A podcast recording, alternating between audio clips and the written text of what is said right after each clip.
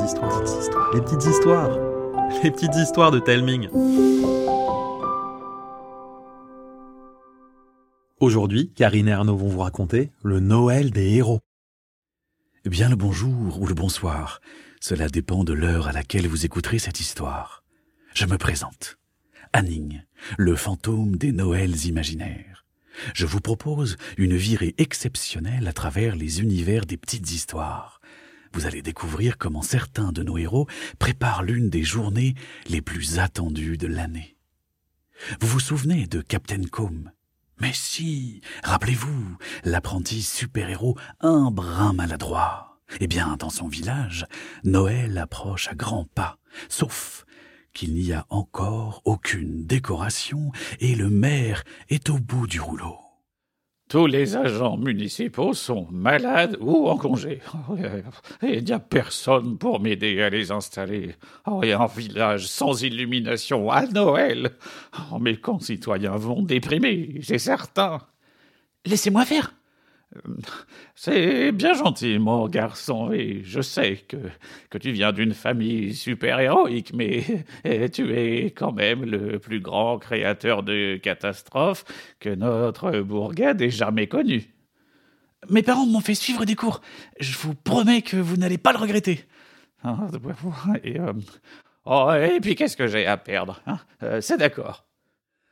À la grande surprise de monsieur le maire, comme n'essaye pas d'en faire trop.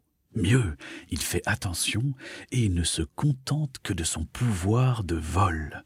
Résultat, les guirlandes lumineuses sont accrochées sans que rien n'aille de travers. Oh, splendide, oh, formidable. Bien, euh, maintenant, passons au sapin. Gigantesque. Il faudra compter des heures pour le décorer. Et Com a rendez-vous avec ses amis des camps des mini-héros pour un goûter d'avant Noël. Mais il ne peut pas faire faux bon au maire. Captain Com ne voit qu'une solution. Je vais régler ça en deux temps, trois mouvements. Oh non. Boum Les bras chargés, le mini-héros part comme une fusée. En mode hyper vitesse, il tournoie autour du sapin pour le décorer et finit par placer l'étoile d'or au sommet. Fier de lui, il lève un pouce en direction du maire. Mais ce dernier n'a pas du tout l'air satisfait, il a même l'air terrorisé. Un puissant coup de vent fait voler la cape du mini-héros, qui découvre avec horreur qu'il a déclenché une tornade autour du sapin. Paniqué, il essaye de se souvenir des cours de Jean-Luc, le robot instructeur du camp des mini-héros. Euh, euh, euh, exercer une puissance contraire pour l'annuler. Mais oui Boum Captain Com s'élève dans les cieux pour redescendre en mode maxi hyper vitesse. Il tourne dans le sens contraire de la tornade et baf Elle s'évapore aussitôt. Victorieux, il atterrit près du maire. Et voilà Tout est bien qui finit bien ah, oh bah c'est une façon de voir les choses. Le mini-héros se rend alors compte du désastre. Le sapin est tout nu. La chaussée est jonchée d'aiguilles, les décorations ont volé sur les toits, les lampadaires et les buissons. Laissons Captain Combe à sa nouvelle mission de nettoyage, durant laquelle, je l'espère pour ce pauvre maire, il ne confondra pas vitesse et précipitation. Et partons maintenant pour le refuge des hérissons sacrés, rejoindre la super brigade des animaux. Hé, dites, vous pensez qu'on aura des cadeaux cette année? Des cadeaux? Et pourquoi ça? Bah, les humains s'offrent des cadeaux à Noël, et moi j'en recevais. Pour mieux t'abandonner ensuite. Bon, ça, ça, ça c'est pas très très très très gentil, Maurice. Hein. Je dis juste la vérité. Les cadeaux, Noël, ça veut rien dire. Ah, je suis pas d'accord. Un cadeau, ça réchauffe les cœurs, qu'on le reçoive ou qu'on le donne. Euh, oh, J'y avais jamais pensé, mais, mais, c'est vrai. Hein. Je, je, je, je, me souviens quand, quand, quand mon petit humain m'a offert une nouvelle roue. Oh, oh J'aimerais bien en avoir une plus grande ici. Et toi, Maurice, on t'a jamais rien offert? Moi, des carottes, ça m'a toujours suffi. Et tu as pensé aux autres?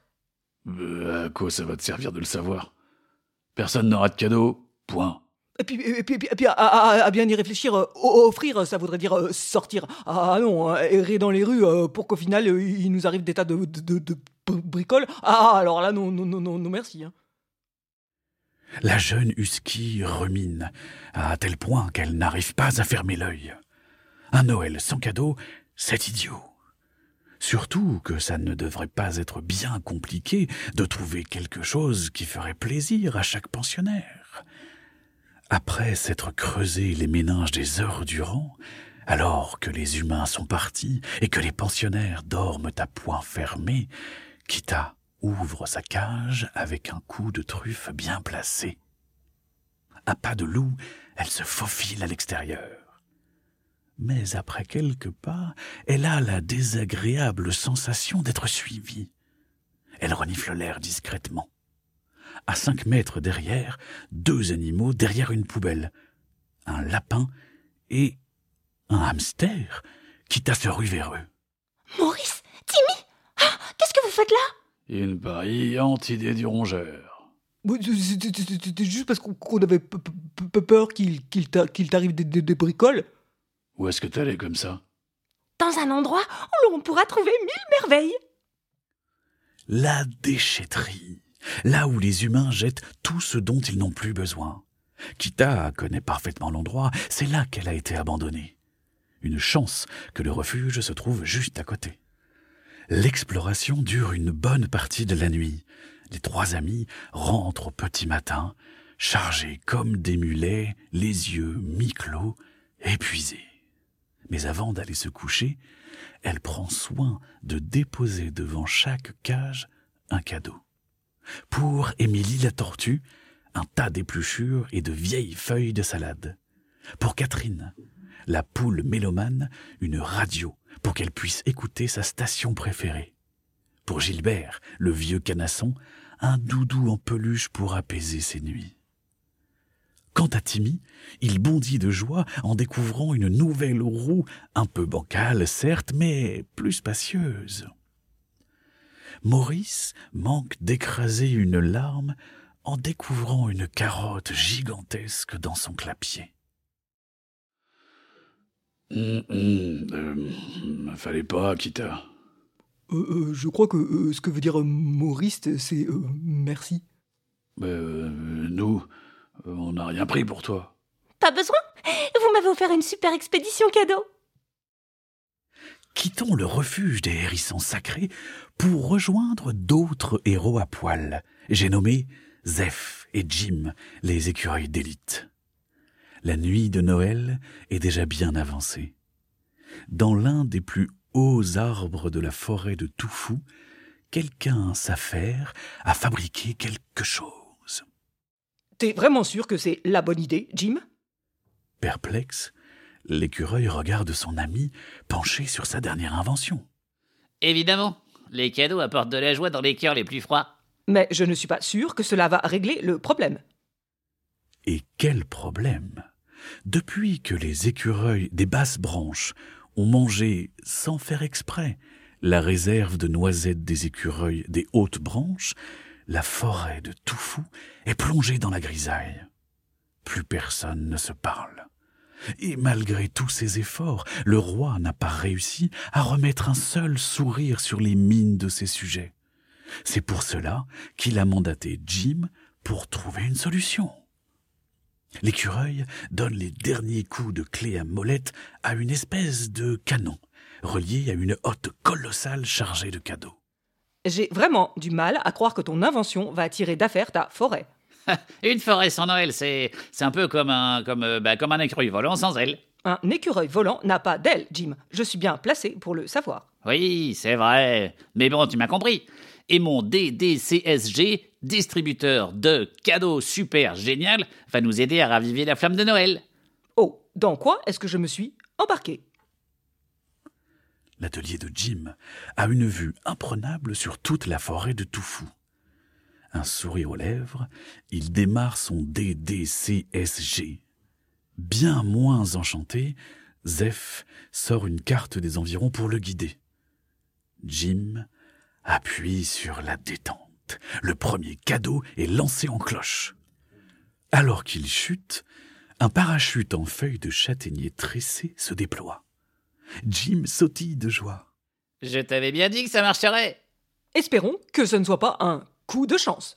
Ah, je suis sûr que l'année prochaine, je me ferai embaucher par le Père Noël. Puis, à ce moment, Jim se souvient qu'il ne faut jamais parler trop vite, et surtout lorsqu'il s'agit de l'une de ses inventions. Le DDCSG s'emballe. Zeph sursaute. Sans qu'il puisse rien faire, Jim se fait secouer comme un prunier. Dans un tintamarre de tous les diables, le canon fou tire dans tous les sens. Les paquets sont expédiés aux quatre vents pour se coincer entre des branches, sur des nids, dans des trous, des terriers ou bien encore sur des mottes de neige. Pas sûr que tu deviennes l'assistant du Père Noël. Hop, hop là. Zeph évite de justesse le dernier cadeau. Sa hotte vidée, le DDCSG se calme. Épuisé, Jim contemple le désastre. Un premier habitant de la forêt de Toufou pointe le bout de son museau hors de chez lui. Il trouve un paquet, juste au-dessus de sa porte, qui ne lui est pas destiné. Une mère sort avec ses petits et en trouve d'autres. Petit à petit, toute la forêt de Toufou s'anime pour s'emplir d'une certaine magie. Pour trouver leur cadeau, les écureuils des hautes et basses branches se remettent à se parler. La bonne humeur ne tarde pas à envahir toute la vallée, juste à temps pour le soir de Noël. La mission s'est déroulée euh, comme prévu. Oh, toi alors? Dirigeons-nous à présent vers une terre où la magie et les dragons prospèrent, pour regarder ce que peuvent faire Léa, une chevalière en devenir, Simon, un apprenti cuistot, et la gruffe, un dragonnet, seul de son espèce, à avoir noué des liens d'amitié avec des humains. Dans leur clairière secrète, à l'écart du village de Bourvalette, les trois amis se retrouvent. Habituellement enthousiastes, Simon n'est pas à la fête. C'est la cata. Mes parents ne vont pas pouvoir faire leur célèbre bûche. C'est quoi déjà votre ingrédient secret? Une rodnilia, une fleur très très rare. On la transforme en poudre qui donne un goût de vanille et de fruits rouges incomparables. Comme un imbécile, j'ai fait tomber la fiole en aidant maman. On n'a même pas pu en récupérer une pincée. On n'a qu'à aller en chercher à la foire itinérante. La dernière fois qu'ils sont venus, personne n'en avait. Vous ne savez vraiment pas où en trouver? Ben, d'après les anciens, euh, au sommet du doigt glacé. Le plus haut sommet de la région, totalement inaccessible à cette époque. Pas pour un dragon. Dis-moi à quoi elle ressemble cette fleur et je te la rapporte. Si c'était si simple. L'arbre où poussent ces fleurs est très fragile. Et les dragons sont pas connus pour leur finesse, c'est ça? Euh, non. Euh, si. euh, ah. Alors on a qu'à y aller ensemble. D'accord, mais couvrez-vous pour pas finir en glaçon.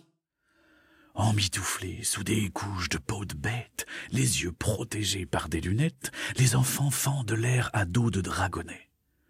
Après quelques minutes de vol, le doigt glacé est en vue, crochu, comme si un géant avait voulu gratter les cieux avant d'être gelé pour l'éternité. La gruffe a beau jouer avec les courants d'air pour s'approcher du sommet, les vents le ballottent comme un fétu de paille. Mais ce n'est pas le pire. Le blizzard est glacial et mord les enfants à travers leurs épaisses couches de fourrure. Heureusement, Léa aperçoit un abri creusé à même le doigt. Euh, euh, Là, c'est une grotte. Abritons-nous. Au passage, la gruffe repère un arbuste congelé. En trois coups de griffe, il le réduit en bûchette, qu'il embrase d'un souffle. Ses deux amis se sentent tout de suite mieux. Dehors, la violence des vents glacés redouble. Ce, ce serait bien de pouvoir se protéger de ce froid. En écoutant son ami, le souvenir d'une leçon refait surface dans les méninges de Léa. Protection contre les éléments. Elle regarde la gruffe et Simon tout sourire. On a tout ce qu'il faut. Ces deux amis n'ont pas du tout l'air de savoir de quoi elle parle. La bave de dragon a des vertus protectrices qui ne s'activent que si elle est mélangée avec la résultante de son élément. Euh, alors, si euh, j'ai bien compris, il faut mélanger de la bave et du feu? Non, mais avec du charbon, oui, on obtiendra une pâte dont on pourra s'enduire. Et avec ça, on sentira plus rien. Euh, Pendant combien de temps exactement? Oh, je sais plus, mais ça devrait aller. Ah, super. Pour accélérer les choses, la gruffe souffle sur les braises. En quelques secondes, le bois devient charbon. Broyé à l'aide de grosses pierres, il devient poussière. Alors le dragonnet se met à baver, pendant qu'à quatre mains, Léa et Simon mélangent le tout jusqu'à obtenir une mixture pâteuse et puante. Front, cou, poignet, ventre, pied, ils se tartinent tout le corps. Le baume finit par les envelopper comme une combinaison. C'est génial, j'ai plus foi. Oh, t'es trop forte, Léa. Plus jamais tu diras que les cours de maître livre ouvert sont rasoirs. hein. Sentant qu'ils n'ont plus personne à tourmenter, les vents se calment. La gruffe en profite pour fuser jusqu'au sommet du doigt. Un arbre y est planté. Les branches, chargées de somptueuses fleurs blanches teintées de rouge et de bleu nuit. Tu vas pouvoir te faire des réserves pour des années. Non, non, l'important c'est de prendre ce dont on a besoin et de laisser le reste pour les autres. Et puis, le jour où on sera à court, on pourra revenir. Nul doute que les parents de Simon seront ravis de voir revenir leur enfant avec l'ingrédient secret qui fait de leur bûche un ravissement pour tous les palais du village de Bourvalette et d'ailleurs. À présent, rendons visite à Lana, Arthur et Ilyes, le fameux trio connu pour vivre des étés incroyables. En cette fin de journée, dans le jardin de la maison-musée de Papistoire, tous les enfants du village se sont réunis pour une courte veillée d'avant-dîner. Arthur est debout sur un petit rocher. Il termine de déguster un chocolat chaud. Lana ferme la porte du musée et Ilyes donne le signal. Il existe autant de légendes de Noël qu'il y a de flocons. La première que Papistoire m'a racontée était une réponse à une question. Pourquoi décore-t-on les sapins avec des boules et des guirlandes? Il y a très longtemps, on décorait les sapins avec des fleurs et des fruits. Jusqu'à cet hiver, le plus rude de tous les temps.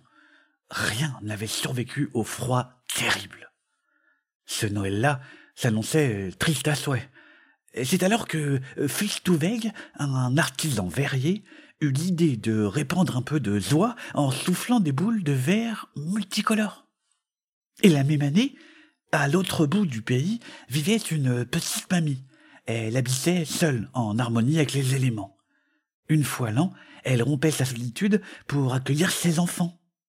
Victime de la famine et de la froidure, elle ne pouvait décorer son sapin. Les retrouvailles seraient plus ternes, mais elle se consolait en se disant que le plus important était de partager un moment avec les siens. Touchés, les araignées que la petite mamie avait toujours bien traitées allèrent trouver Dame Nature qui leur conféra un pouvoir unique. Leurs filles de soie se teintèrent de rouge, d'or et d'argent.